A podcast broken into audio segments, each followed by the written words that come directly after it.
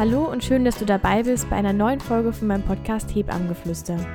Wir reden hier über jegliche Themen bezüglich Weiblichkeit, Geburt und Selbstliebe. Und mein Ziel ist es, dir mit jeder Folge etwas Positives mitzugeben. Von daher wünsche ich dir viel Spaß beim Zuhören und dann fangen wir auch gleich an. Heute geht es um eine ganz spezielle Frage, die ich im Kreissaal sehr oft gestellt bekomme oder zumindest ist es die häufigste Frage, die vorkommt, die immer wieder von naja, meistens den Partnern, aber auch manchmal von den Frauen gestellt wird, nämlich, wann kommt denn das Kind jetzt? Die Frau ruft es meistens oder fragt es meistens in der Situation, in der sie einfach keine Kraft mehr hat, in der sie nicht mehr möchte. Von daher, das ist meistens mehr so eine Floske, aber auch die Männer fragen immer wieder und, oder nicht alle, ne, ganz klar, aber viele Männer fragen auch immer wieder, ja, wann kommt denn jetzt das Kind? Wann können sie denn sagen? Wie lange geht das denn noch? Und wann ist der Muttermund denn offen? All diese Fragen. Und unter Geburt, beziehungsweise wenn die Frau unter den Wehen ist, ist es immer schwierig, sich die Zeit zu nehmen ähm, und neben dem Mann zu stehen und kurz zu, und zu erklären, wie das denn hier alles funktioniert, weil die Frau hat auch nicht unbedingt Lust, dass da ständig jemand steht, der nur mit dem Mann redet. Ne? Der Fokus liegt ja in dem Moment auf der Frau, auch wenn man den Mann nicht vergessen darf. Das ist ähm, so ein kleiner Balanceakt, wo man als Hebamme immer so hin und her jongliert. Im Kreissaal sagen wir dann meistens einfach nur, das können wir nicht sagen, das ist ganz schwierig, jede Frau ist anders. Und das ist auch irgendwo das Fazit, was ich vorwegnehmen möchte, weil jede Frau ist nun mal anders. Jede Geburt ist anders. Auch bei, wenn, wenn man die gleiche Frau oder dieselbe Frau hat und die kriegt ihr drittes Kind. Auch jede Geburt bis dahin oder ihr viertes, fünftes Kind ist anders. Es kann sein, dass das erste Kind innerhalb von drei, vier Stunden da war und das fünfte braucht aber, warum auch immer, wieder 13, 14 Stunden. Also das ist was ganz, ganz Individuelles und das würde ich gerne schon mal vorwegnehmen. Einfach nur, auch wenn ich jetzt hier die Spannung rausnehme, aber das ist äh, ja etwas, was du dir wahrscheinlich auch schon gedacht hast. Aber das kann man leider, leider ganz, ganz schlecht sagen. Allgemein dieses Prognosenstellen ist etwas, was wir vermeiden wollen oder ähm, einfach, was uns von Anfang an gesagt und gezeigt wird, das können wir nicht machen. Wir können nicht sagen, hm, ich vermute mal so in drei Stunden ist das Kind da. Einfach weil das eine ganz falsche Erwartungshaltung gibt, weil wir auch, wir, wir können es nicht bestimmen. Und ich glaube, was mir oft so vorkommt, ist, dass ähm, man sich, dass die Männer sich wünschen würden natürlich, dass man ihnen genau sagen würde, es braucht so und so viele Stunden und dann ist ihr Kind da. Ich glaube, besonders für sehr rationale Menschen ist es super schwer zu verstehen, dass eine Geburt so ungefähr das Irrationalste ist, was man sich vorstellen kann. Ich hatte zum Beispiel ähm, vor ein paar Wochen ein Pärchen, die wurde, da wurde die Frau aus verschiedenen Gründen eingeleitet. Ich kann jetzt gar nicht mehr genau sagen, was die Indikation dafür war, aber ich weiß nur noch, sie wurde auf jeden Fall zur Geburt eingeleitet mit ähm, einem Gel. Wie das jetzt genau funktioniert, könnte ich auch mal eine extra Folge erklären.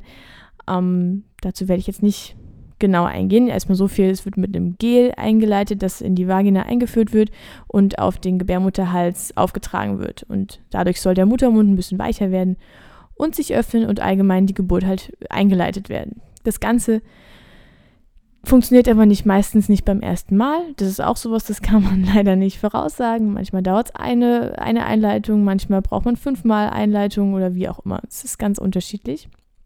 So wie bei allem in der Geburtshilfe. Ich glaube, der Standardsatz jeder Hebamme ist, äh, ja, das ist ganz individuell. Da ist jede Frau anders. Ich glaube, das sagt man jedem Pärchen irgendwann mal oder mehrmals leider. Ja, genau. Also auf jeden Fall, die Frau wurde eingeleitet und der Mann war immer dabei, was sehr schön war. Und die Frau hatte auch viele Fragen, keine, keine Frage, aber die, man hat gemerkt, dass die Frau sich irgendwo darauf verlassen hat, was wir Hebammen ihr gesagt haben. Und der Mann war sehr, sehr kritisch, was ja auch gut ist. Das ist ein guter Gegensatz, ne? wenn man jemanden an seiner Seite hat, der auch nachfragt, der wissen will, warum, wieso, weshalb. Aber man hat gemerkt, dass er nicht mit der Aussage klargekommen ist, wir können es ihnen nicht sagen. Das, das war für ihn ganz, ganz schwierig zu verstehen. Er hat immer wieder gefragt, ja, aber was passiert dann? Und was passiert dann? Und was, was machen sie dann? Und wie, wie geht die Sache hier am Ende aus? Also er wollte einen genauen Ablauf haben und er wollte genau wissen, wie die Geburt im Ende ausgeht, ob es in einer normalen Geburt verläuft, ob es im Kaiserschnitt verläuft. Er wollte einfach eine ganz, ganz klare Struktur haben. Und ich, ähm, wir haben, also die Hebamme und ich, wir haben ganz lange mit dem Pärchen geredet, besonders mit dem Mann. Und im Endeffekt haben wir ihn gefragt, wie es ihm geht. Und er hat gesagt, das ist alles sehr, sehr unbefriedigend für ihn. Und dann, wir konnten ihm aber das Ganze, diese, diese, um, dieses unbefriedigte Gefühl diese Angst vor dem Ungewissen, wir konnten es ihm aber auch leider nicht nehmen, was sehr, sehr schade ist. Aber ja, ich glaube, für, für sehr rationale Menschen, die vielleicht in einem Beruf arbeiten, wo alles sehr strukturiert ist oder die irgendetwas äh, gelernt und ähm, studiert haben, in denen es einfach ganz klare Regeln gibt, sowas wie Mathematik, Informatik oder so, ja, Dinge, die einfach sehr logisch sind, ist es, glaube ich, sehr, sehr schwer zu verstehen, dass die Geburtshilfe etwas ist, ja, was man überhaupt gar nicht vorhersagen kann.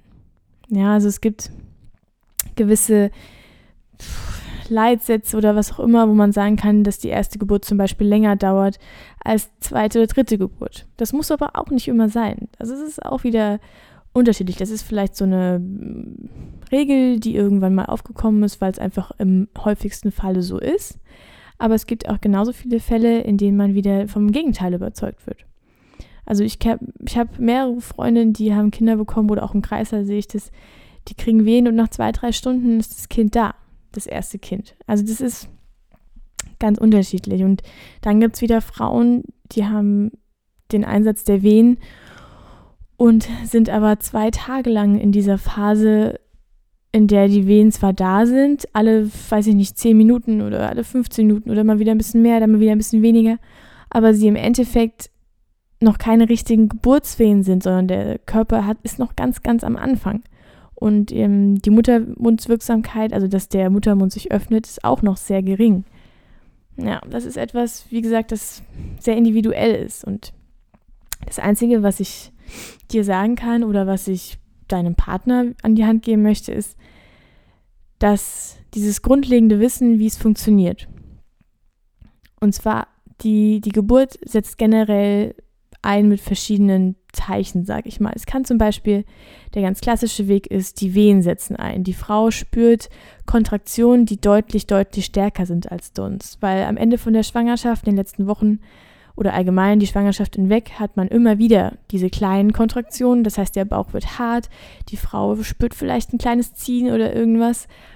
Aber es ist im Endeffekt nicht sonderlich schmerzhaft. Gegen Ende, so die letzten, ja, ich sag mal zwei Wochen, da wird schon ab und zu vielleicht unangenehm. Ja, das sind so, das sind Senkwehen. Also allgemein bereitet sich der Körper, der Uterus, der, also die Gebärmutter bereitet sich vor auf die ganzen Kontraktionen, die noch auf sie zukommen. Und wenn es dann aber anfängt, dass die Kontraktionen wirklich sehr, sehr schmerzhaft werden, dass das Ganze über Perioden stark deutlich hinausgeht und ähm, dass diese Kontraktionen auch in einem sehr, ja, sage ich mal, in einem regelmäßigen Abstand kommen. Vielleicht zu Beginn nicht, ja, jetzt alle zehn Minuten, sondern vielleicht nur alle halbe Stunde oder so. Dann ist es, kann man das als Geburtsbeginn sehen. Der andere klassische Geburtsbeginn, äh, wie er immer dargestellt wird in den Filmen, ist äh, der Blasensprung. Aber der Blasensprung, der vor den Venen einsetzt, ist eigentlich ein vorzeitiger Blasensprung. Viele Frauen stellen sich das, glaube ich, so vor, zack, das Wasser, Fruchtwasser läuft raus und jetzt kommt ihr Kind. Aber das muss nicht unbedingt sein. Weil in dem Fall wäre es vorzeitig und ähm, es wäre zu empfehlen, dass man da dann äh, im Krankenhaus schauen lässt, warum vorzeitig, also im Sinne von, man kontrolliert halt, ob irgendwie eine Infektion vorhanden ist. Ne? Aber es ist auch so eine Indikation, okay, es wird vermutlich bald losgehen. Aber auch das ist irgendwo ungewiss. ist ganz schwierig zu beschreiben. Ja, also das sicherste Zeichen ist im Endeffekt, wenn die Wehen einsetzen. Manchmal kommt auch noch zum Beispiel so ein Schleimfropf, der sich löst. Das sind alles so Sachen, so eine leicht rosa, schleimige Blutung, die einsetzt. Das ist auch so ein Zeichen, dass es einfach ja, so langsam Richtung Geburt geht. Aber im Endeffekt hängt es von den Wehen ab. Bedeutet, die Wehen setzen ein. Und auch dann kann man aber nicht sagen, okay, die Wehen halten jetzt zwölf Stunden an und dann ist das Kind da. Wie gesagt, bei manchen Frauen geht es alles sehr schnell, es steigert sich alles sehr schnell. Am Anfang, sind die Wehen vielleicht alle 15 Minuten und es wird dann von halbe Stunde zu Stunde immer intensiver und ähm, die Abstände werden kürzer, noch regelmäßiger und äh, es wird deutlich stärker. Aber bei anderen Frauen ist es so, dass ich das wirklich auch leider tagelang ziehen kann. Das ist nicht die Regel, was natürlich positiv ist, weil man leidet natürlich wahnsinnig auch unter Schlafmangel oder unter Kräftemangel, wenn man wirklich tagelang ähm, in dieser Phase steckt. Aber es ist leider bei manchen Frauen so. Auf jeden Fall, das kann man sich merken. Die Wehen beginnen und das Ganze steigert sich. Das steigert sich immer, immer weiter. Und das kann man auch irgendwo beobachten. Die Wehen werden sich auch verändern. Am Anfang ist es noch so, dass die Frau mit dir redet und dass sie zwar Schmerzen hat, aber sobald die, die Wehe rum ist, sie wieder, ja, sage ich mal, ganz normal dasteht und nicht belastet aussieht. Das ist so ein Ausdruck, der fällt im Kreissaal sehr oft. Ist die Frau belastet oder ist die Frau nicht belastet? Oder wie sehr belastet ist sie? Das ist so ein Ausdruck dafür, wie weit kann man auch sagen, dass die Geburt vorangeschritten ist. Allgemein kann man sagen, dass man anhand Beobachtung von der Frau super viel erkennen kann. Das heißt, wenn, wenn dein Partner jetzt darauf geschult ist, zum Beispiel, wie verhältst du dich, kann er auch so ein bisschen wenigstens nachempfinden, wo man vielleicht in diesem Bereich steckt. Ich meine, das ist sehr, sehr viel verlangt von einem Partner und ich glaube, das ist auch wirklich nicht die Regel, ähm, dass der Partner das erkennen kann. Aber nur wenn man ihm einen kleinen Tipp geben möchte und weil er sich vorbereiten möchte, falls man jetzt einen Partner hat, den das Ganze sehr interessiert, dann kann man sagen, okay, du musst auf das Verhalten deiner Frau ein bisschen achten. Wenn sie noch sehr, sehr entspannt ist am Anfang und zwar Schmerzen in der Wehe hat, aber dann sich wieder gut entspannen kann, dann braucht es noch Zeit. Ja, wenn das Ganze irgendwann weitergeht und die Frau ist wirklich, wirklich deutlich belasteter und die Wehen haben einen kürzeren Abstand und sie kann sich kaum noch erholen, sie weint vielleicht oder sie ist einfach, man merkt, sie ist fertig mit den Nerven, dann weiß man, okay, es geht so langsam in eine Richtung, in der wir vielleicht auch sagen können, dass der Muttermund sich wirklich öffnet, dass es was bringt. Oder im Sinne von, also was bringt, klingt falsch, aber dass es muttermundswirksam ist oder wirklich sehr muttermundswirksam ist. Genau, also anhand wie die Frau oder die Partnerin sich verhält, kann man sehr, sehr viel darauf schließen, wie weit so eine Geburt voranschreitet. Das kann ich als Tipp mitgeben. Genau, wenn die Venen jetzt irgendwann stärker geworden sind und der Muttermund sich öffnet, Ziel sind diese 10 cm, von denen man immer wieder redet. Sobald es gegen in die Richtung von diesen ja, 10 cm geht, also wenn man so bei 7, 8, 9 cm ist, wird es meistens, auch nicht bei jeder Frau, aber bei vielen Frauen kommt dann die Situation, dass es wirklich ja, verzweifelnd ist. Dass äh, es ist nicht mehr, dass die Frau das Gefühl hat, es geht nicht mehr weiter, so nach dem Motto bis hierhin und kein Schritt, keine Wehe weiter, ich mache hier gar nichts mehr, ich gehe jetzt einfach. Ähm, das ist so der Klassiker, sage ich mal. Aber auch das ist nicht bei jeder Frau so. Es gibt Frauen, die sind sehr in sich zurückgekehrt, sehr ruhig, aber trotzdem merkt man, dass sie vor sich, ja, dass sie vor sich hinleiden und ähm, die Wehen wirklich regelmäßig und konstant da sind, ja. Dann gibt es Frauen, die schreien und äh, müssen alles rauslassen, müssen ihre Emotionen rauslassen, müssen den Schmerz rauslassen, was auch positiv ist, keine Frage. Ähm, aber wie gesagt, da gibt es wieder sehr, sehr viele Unterschiede. Aber wie gesagt, in dieser Phase ist der Körper einfach sehr am Ende und ähm, teilweise bereitet er sich auch irgendwo auf die äh, zuvorstehende Geburt vor. Bedeutet meistens sehr starkes Erbrechen oder ja, alles andere, was noch aus dem Körper halt raus muss. Um es mal so zu sagen. Wenn es soweit ist, dann ist man schon so an dem Punkt, wo man sich denkt, okay, okay, so langsam ist der Muttermund bald offen, und ähm, es geht Richtung in die nächste Phase, in die Geburtsphase, wo das Kind wirklich aus der Gebärmutter nach unten rutscht. Also an alle Männer da draußen, wie gesagt, es fängt damit an, der Muttermund muss sich öffnen. Es müssen diese 10 cm erreicht sein. Und dann kann es losgehen, dass das Kind so langsam sich auf den Weg von, vom, äh, vom, von der Gebärmutter durch den Geburtskanal Richtung Vulva, also Richtung Austritt, sich so langsam nach unten bewegt. Das ist so der zweite Schritt. Das klingt jetzt alles sehr simpel, aber es kann sein, dass, diese, dass dieser Zeitraum zwischen von dieser einen, vom Beginn dieser einen Phase bis zum Ende der zweiten Phase, dass der sehr, sehr lang ist. Es kann sein, dass das, wie gesagt, sogar zwei Tage sein können. Diese, diese Phase, in der sich der Muttermund am Anfang erweicht und dass er sich öffnen muss und dass der Gebärmutterhals nach oben gezogen wird, das, das kann sehr, sehr lange dauern. Muss aber nicht. Es kann auch sehr, sehr schnell gehen. Es kann auch so ein mittelmäßiges, sowas wie acht Stunden oder sowas zum Beispiel sein. Wirklich, das ist sehr, sehr individuell. Und das darf man uns Hebammen im Kreissaal absolut nicht übel nehmen, wenn wir das nicht sagen können. Also es gibt immer ganz viele große enttäuschte Gesichter in den Männern, äh, bei den Männern, wenn sie einen angucken und fragen, ja, wann kommt denn jetzt das Kind? Und man sagt, ich kann es ihnen nicht sagen, selbst wenn der Muttermund schon vier Zentimeter offen ist. Man kann nicht sagen, ob das jetzt in zwei Stunden, in vier Stunden oder in sechs Stunden soweit ist. Das ist ganz, ganz schwer zu sagen, auch wenn man es natürlich gerne würde. Natürlich würden wir der Frau und auch dem Mann gerne sagen, um 20 Uhr halten sie ihr Kind in den, in den Armen. Aber das ist, das ist etwas, wie gesagt, was ganz Irrationales, was ganz Unbestimmtes, was wir wirklich nicht in der Hand haben. Und das muss man aber auch dran denken, irgendwo als Begleitperson oder auch als Frau, dass wir Hebammen, ja, wir können keine Wahrsagungen machen. Wir können nicht in die Zukunft schauen, auch wenn wir es wirklich gerne würden. Das Einzige, was wir können, ist, wir können das alles erklären. Wir können sagen, wie das Ganze abläuft und was gute Zeichen sind. Und da können wir irgendwo unterstützen.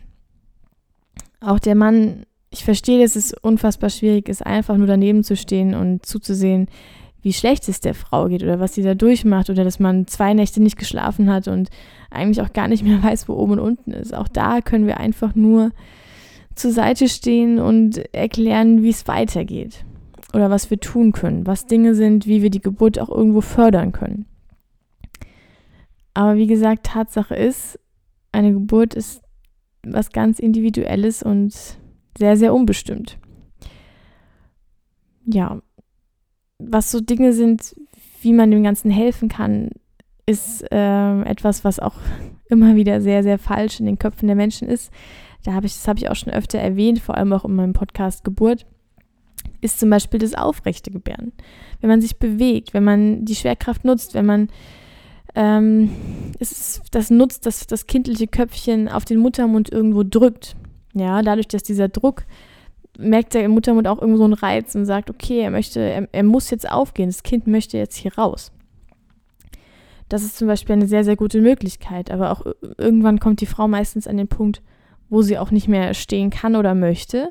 Aber auch da können wir als Hebamme gut unterstützen. Wir können sagen, okay, dann knien sie sich hin oder dann ja, stützt der Mann ein bisschen oder es gibt Seile, an denen man sich halten kann. Also wir haben ganz viele Möglichkeiten, die Frau irgendwo auch zu unterstützen, solange wir nicht darauf gedrängt werden, eine Zeitangabe zu machen. Das funktioniert nämlich leider nicht. Habe ich ja jetzt schon öfter erwähnt. Ja, genau. Also wie gesagt, sobald diese 10 cm erreicht sind, das ist eigentlich die schlimmste Phase für die Frau, weil in dieser Phase, von dieser Eröffnungsphase vom Muttermund, das ist pures Leiden. Wirklich pures Leiden. Sie muss es einfach nur aushalten. Sie kann nichts groß tun. Klar, wir unterstützen sie, wir tun mit ihr, wir wechseln Positionen, wir nehmen Wärmekissen für den Rücken, wir massieren, wir tun alles, was irgendwo hilft. Aber an sich kann die Frau, sie muss das einfach irgendwo aushalten. Und das ist was ganz, ganz Schlimmes. Und der Mann muss es auch aushalten. Und deswegen verstehe ich total, bis, dass man irgendwann an den Punkt kommt, wo man einfach nur wissen will, wann ist es denn endlich vorbei? wann hört es hier auf? Ähm, ja, aber das Gute ist, was man immer, was man immer sagen kann, es geht vorbei. Und alles, was da passiert, ist irgendwo natürlich. Ja, das, dass es mal fünf Stunden dauert oder dass es mal 20 Stunden dauert, ist ganz natürlich. Und diese Schmerzen, die werden vorbeigehen. Das ist, glaube ich, das Motivierendste, was man sich immer wieder sagen kann. Eine Geburt tut weh, das kann niemand leugnen. Es sind furchtbare Schmerzen, aber es geht vorbei. Sobald dieses Kind und die Gebärmutter, äh, die Gebärmutter und die Plazenta draußen ist, ist es, ist es rum mit dem Schmerz. Ja.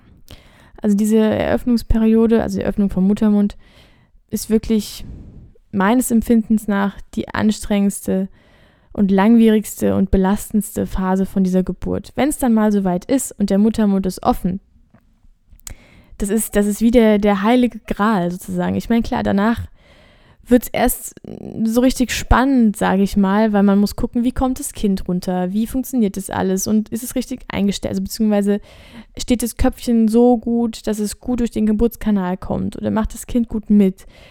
Da wird es für uns Hebammen erst wirklich, ja, da müssen, da müssen wir, wie soll ich, ich will es jetzt nicht falsch ausdrücken, ähm, da müssen wir einfach sehr, sehr genau, sage ich mal, auf jegliche Zeichen achten was wir vorher auch schon tun. Aber in der Phase kann einfach sehr, sehr viel passieren, sag ich mal. Aber wie gesagt, die Regel ist, dass alles gut und natürlich und schön verläuft. Ne? Und die Phase, die kann man tatsächlich irgendwo so ein bisschen zeitlich begrenzen. Ja, sobald das Kind mal anfängt, tiefer zu treten, sollte und darf das keine fünf, sechs, sieben Stunden dauern, sobald die Frau mal vollständig ist. Da muss man dann schon einen gewissen Zeitrahmen setzen. Das ist eine der wenigen Aussagen, die man treffen kann, dass der Muttermund nicht für zehn Stunden vollständig sein darf. Dann geht es in Richtung Geburtsstillstand und da muss man dann wirklich was tun. Genau. Aber die Phase die Phase ist viel, viel besser für die Frau und auch fürs, für, für den Mann, weil der Mann kann auch hier besser helfen. Der kann dann die Hand halten, der kann mit motivieren, der kann dabei sein, wie das Kind immer tiefer tritt. Der kann, sobald das Kind unten steht, vielleicht auch mal das Köpfchen anfassen, falls er das möchte oder falls es zu weit geht, ist es auch gar kein Thema. Aber da werden meistens gar keine Fragen mehr gestellt, weil da muss man nicht mehr aushalten, sondern da kann man, da kann man mitmachen, da kann man alles geben.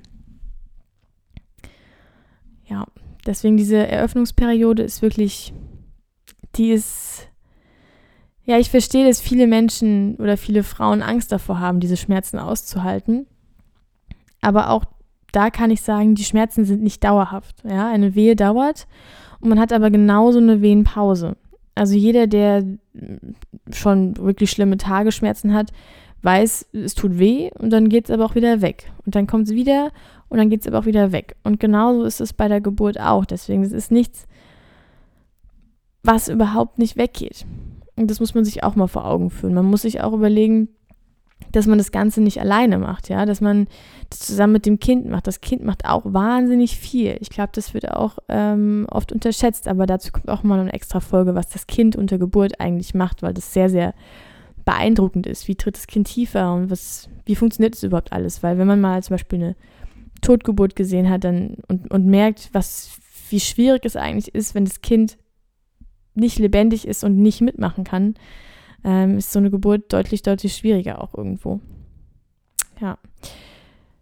Ich, ich hoffe, dass deine Fragen oder die Fragen deines Partners irgendwo verständlicher sind, dass er dass man, dass du auch irgendwo verstanden hast, dass man eine Geburt absolut nicht berechnen kann, dass man nicht irgendwelche Prognosen stellen kann, dass man einfach irgendwo auch Vertrauen haben muss darin, dass der Körper das schafft, dass der Körper weiß, wie es gut laufen wird. Und was ich noch sehr, sehr wichtig finde, ist, dass man, falls es länger dauern sollte, dass man sich immer vor Augen führt, okay, ich habe diese Pausen, ich habe diese Wehenpausen, die kann ich nutzen, die sind für mich und in denen mache ich die Augen zu oder in denen trinke ich mal einen Stück, in denen esse ich mal ein bisschen was. Und dass man versucht, wirklich sich runterzuholen. Das ist ähm, eine Kunst, das kann auch nicht jeder, dass man mh, mm, sich wirklich bewusst sagt, okay, die Schmerzen sind gerade vorbei, jetzt muss ich einmal kurz innehalten und Kraft sammeln. Weil viele Frauen verlieren auch Kraft, indem sie die Wehenpausen ja trotzdem sage ich mal, den, den Schmerz irgendwie noch spüren, weil sie so daran festhalten, weil sie nicht loslassen können, weil sie sich nicht entspannen können. Jeder, der schon mal richtig Schmerzen hat, weiß, wenn man verkrampft, wird es noch viel, viel schlimmer. Und das ist auch was, was man dem Mann mitgeben kann, dass der Mann vielleicht mit seiner Frau vorher gewisse Entspannungstechniken übt, ob die dann unter Geburt anzuwenden sind. Ja, das ist ein ganz anderes Thema, weil unter Geburt ist alles nochmal ganz, ganz anders. Da ist auch meistens jeder Geburtsplan fällt dann oder fliegt dann aus dem Fenster oder jede Vorstellung und Wünsche, die man hatte, die werden nochmal umgekrempelt, weil es einfach eine Ausnahmesituation ist und auf die kann man sich ganz, ganz schlecht vorbereiten. Aber das, wie gesagt, das kann man, das kann man zum Beispiel machen. Man kann Entspannungsübungen sich zur Hand nehmen, die man auch zusammen irgendwo machen kann. Dass man sich vorher überlegt, was tut meiner Frau gut oder was tut uns beiden gut. Ich finde, Musik ist was ganz, ganz Tolles. Also in unseren Kreissälen im Bürgerhospital können wir, ähm, in den neuen können wir Musik anmachen über Lautsprecher und es ist richtig, richtig schön, weil das ist Menschen, die mit Musik zum Beispiel viel verbinden, können sich da sehr, sehr runterholen. Die können ähm, kurz die Augen schließen und es einfach kurz genießen und ja, wie gesagt, Kraft und Stärke sammeln. Und das kann ich dem, deinem Mann oder deinem Partner, deine Begleitung, deiner Mutter, Schwester, Freundin, weiß ich nicht was, nur an die Hand geben, dass ihr versucht vorher zusammen euch zu überlegen, was machen wir, wenn du entspannen musst? Was machen wir in den Pausen? Wie schaffen wir es, dass es dir, dass es dir irgendwie gut geht, dass du kurz tief durchatmen kannst und wirklich fallen lassen kannst und deinen Körper fallen lassen kannst. Das ist, ja, das ist nicht leicht, wenn man wirklich Schmerzen hat und angespannt ist, sich bewusst zu sagen, so auszuatmen und wirklich so alles fallen zu lassen. Das muss man auch irgendwo üben und das könnt ihr machen. Das könnt ihr, das könnt ihr schaffen. Und wenn das nur wie so ein, wie so ein Triggerpunkt ist, das heißt, dein, deine Begleitung nimmt zum Beispiel deine Hand und drückt einmal ganz fest. Und das habt ihr vorher so sehr getriggert, dass du weißt, ah, okay, ganz automatisch lässt du dann alles fallen. Wenn ihr das wochenlang zum Beispiel übt, dass ihr abends, dass er bewusst deine Hand nimmt und sagt, und jetzt atmest du tief aus und entspannst dich. Wenn du das, ja, dich selbst so ein bisschen konditionierst und das unter Geburt zum Beispiel machst, dass du dann, dass dein Partner auch deine Hand nimmt und einmal wirklich feste drückt oder zweimal feste drückt oder über einen bestimmten Punkt am Arm entlang streicht oder einen bestimmten Punkt drückt, sodass du einfach diesen Reiz kriegst, wo du weißt, ah, jetzt muss ich entspannen. Und es funktioniert. Das funktioniert wirklich. Das ist das Unterbewusstsein, was da irgendwo eingreift. Dinge, die du unterbewusst lernst, rufst du viel, viel mehr ab. Und das kann ich dir oder deinem Partner nur an die Hand geben. Das ist was, was wirklich sinnvoll ist, weil diese, das Fragen nach der Zeit oder nach dem Ziel, das wird nicht funktionieren, das wird auch keine Erleichterung bringen, weil auch wenn ich sagen würde, was ich nicht kann und was ich nicht machen würde, aber auch wenn ich sagen würde, das Kind ist in drei Stunden da, wären die drei Stunden bis dahin trotzdem immer noch wirklich, wirklich anstrengend und sehr, sehr belastend. Deswegen halte dich an Dingen fest, die dir jetzt in dem Moment helfen. Überlegt euch, wie gesagt, wie könnt ihr euch zusammen unterstützen, wie könnt ihr euch runterbringen. Diese Triggerpunkte finde ich persönlich was sehr, sehr Gutes, ähm, was jetzt so mein Tipp wäre, was, an was ihr arbeiten könnt. Und ähm, ja, genau, ich hoffe, ich konnte vielleicht so ein paar Fragen beantworten und ich hoffe, der Podcast bringt vielleicht auch deinem Partner was. Und ähm, falls ihr das Ganze nutzen wollt im Kreissaal, mit den, zum Beispiel mit den Triggerpunkten das oder mit irgendwelchen anderen Entspannungstechniken, die ihr euch angeeignet habt, was ein Thema, was ich auch ganz interessant finde, ähm, was glaube ich noch fast niemand kennt, wo ich mich aber auch noch nicht genug zu informiert habe, wo ich noch definitiv mehr Informationen zu bräuchte, um da eine Folge drüber zu machen oder um darüber Erfahrung zu sammeln, ist ähm, das Thema Orgasmic Birth. Ähm, Finde ich aber sehr interessant, weil wann ist eine Frau entspannt, gerade wenn sie diese Endorphine vom Orgasmus ausschüttet? Ich glaube, es ist eine sehr, sehr schwierige Technik. Ähm, ich habe einmal ein, ähm, einen Geburtsbericht von einer Frau gelesen, die, die sich diese Technik angeeignet hat, die wirklich sehr, sehr positiv berichtet, äh, berichtet hat und gesagt hat, es war ein ganz tolles Erlebnis, einfach weil sie sich selbst mh, äh, helfen konnte. Sie konnte sich kontrollieren, sie konnte, sie wusste, was sie tun soll und sie hat sehr stark empfunden und sie hat sehr starke Gefühle in der Zeit gehabt und sie konnte mit ihrem Körper zusammen auch gegen diese Schmerzen irgendwo was tun.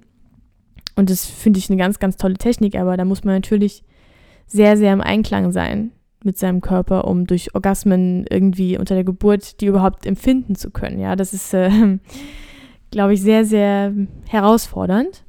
Ähm, aber wie gesagt, das ist ein Thema, über das kenne ich mich noch nicht genug aus. Da muss ich noch ein bisschen, müsste ich noch ein bisschen Erfahrung drüber sammeln.